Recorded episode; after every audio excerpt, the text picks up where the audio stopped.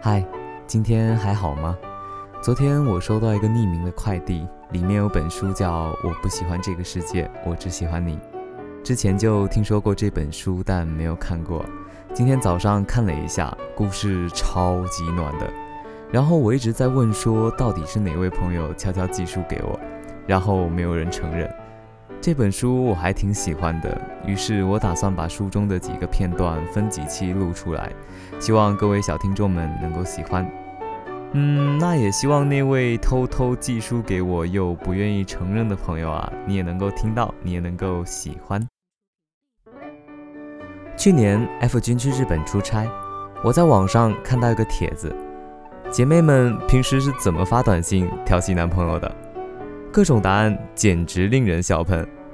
正巧那天我换了新手机号码，顺手给他发了条匿名短信：“老板，需要特殊服务吗？”他没理。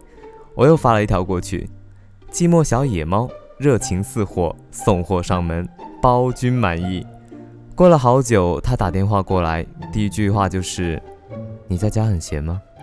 我特震惊：“你怎么知道是我？”他说。只有你才会这么无聊。想了一想，又说：“我后天回来。”这么快？不是要下周吗？临时有变。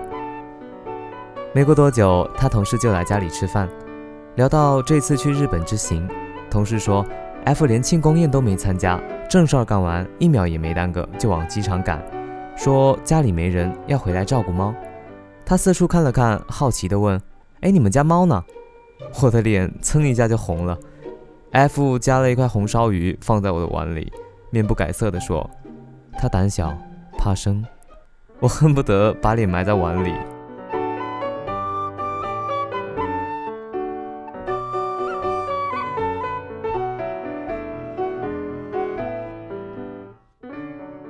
F 君在外人面前十分严肃冷傲，人送外号 S Man，而我恰恰相反。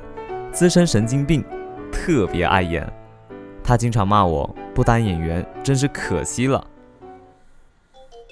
在外面吃饭的时候，我突然停下来对他说：“姐夫，我们这样对得起我姐吗？”起初他还会和服务员一起露出被雷劈的表情，久而久之就习惯了。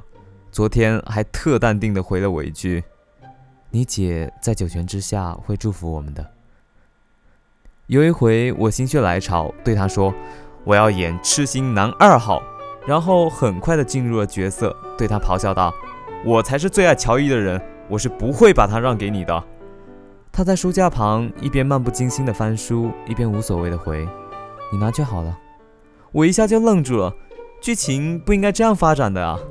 我说：“我今晚就带他走，永远离开你。”他啪的一声把书合上，冷冷的说。你试试，他要是敢跟别人跑了，我打断他的腿。晕，我的天，谁让你乱改剧本的？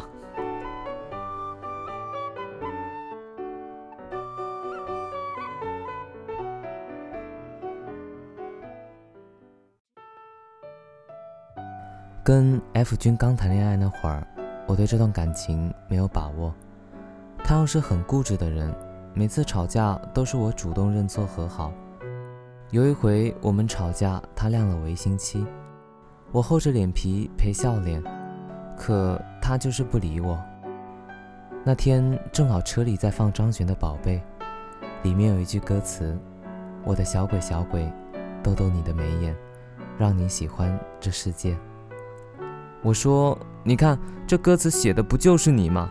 跟个小孩子似的，好像全世界都是你的。”我自说自话了半天，声音越来越小，越来越哽咽，心里委屈的要死，心想不理就不理吧，大不了分手。一路无话，车在我公司楼前停下，我正准备开门，身旁的他突然拉住我，低头闷闷地说：“可是我不喜欢这个世界，我只喜欢你啊。”我的眼泪唰的一下就流下来了。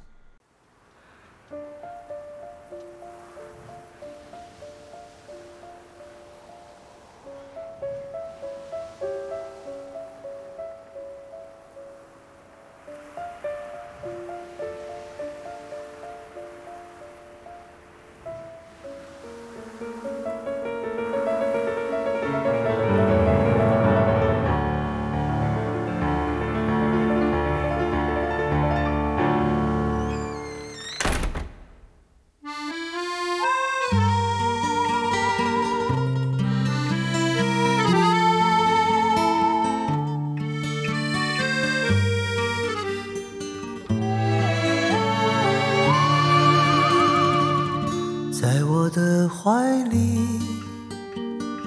在你的眼里那里春风沉醉那里绿草如茵。月光把爱恋洒满了湖面两个人的篝火照亮整个多少年以后，如云般游走，那变幻的脚步让我们难牵手。这一生一世，有多少你我被吞没在月光如水的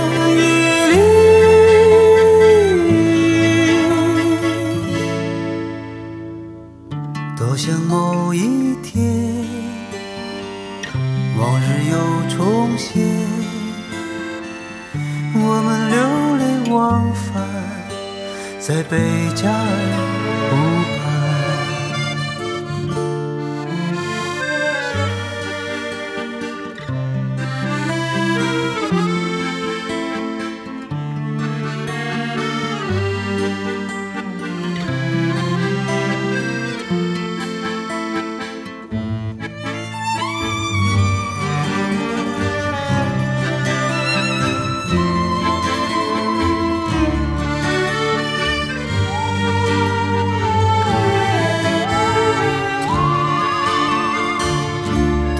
年以后，往事随云走，那纷飞的冰雪容不下那温柔。这一生一世，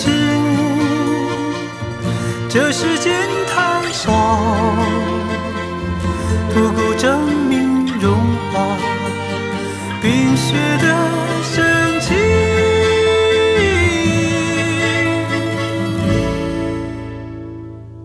就在某一天，你忽然出现，你清澈又神秘，在贝加尔湖畔。你清澈又神秘，像贝加尔。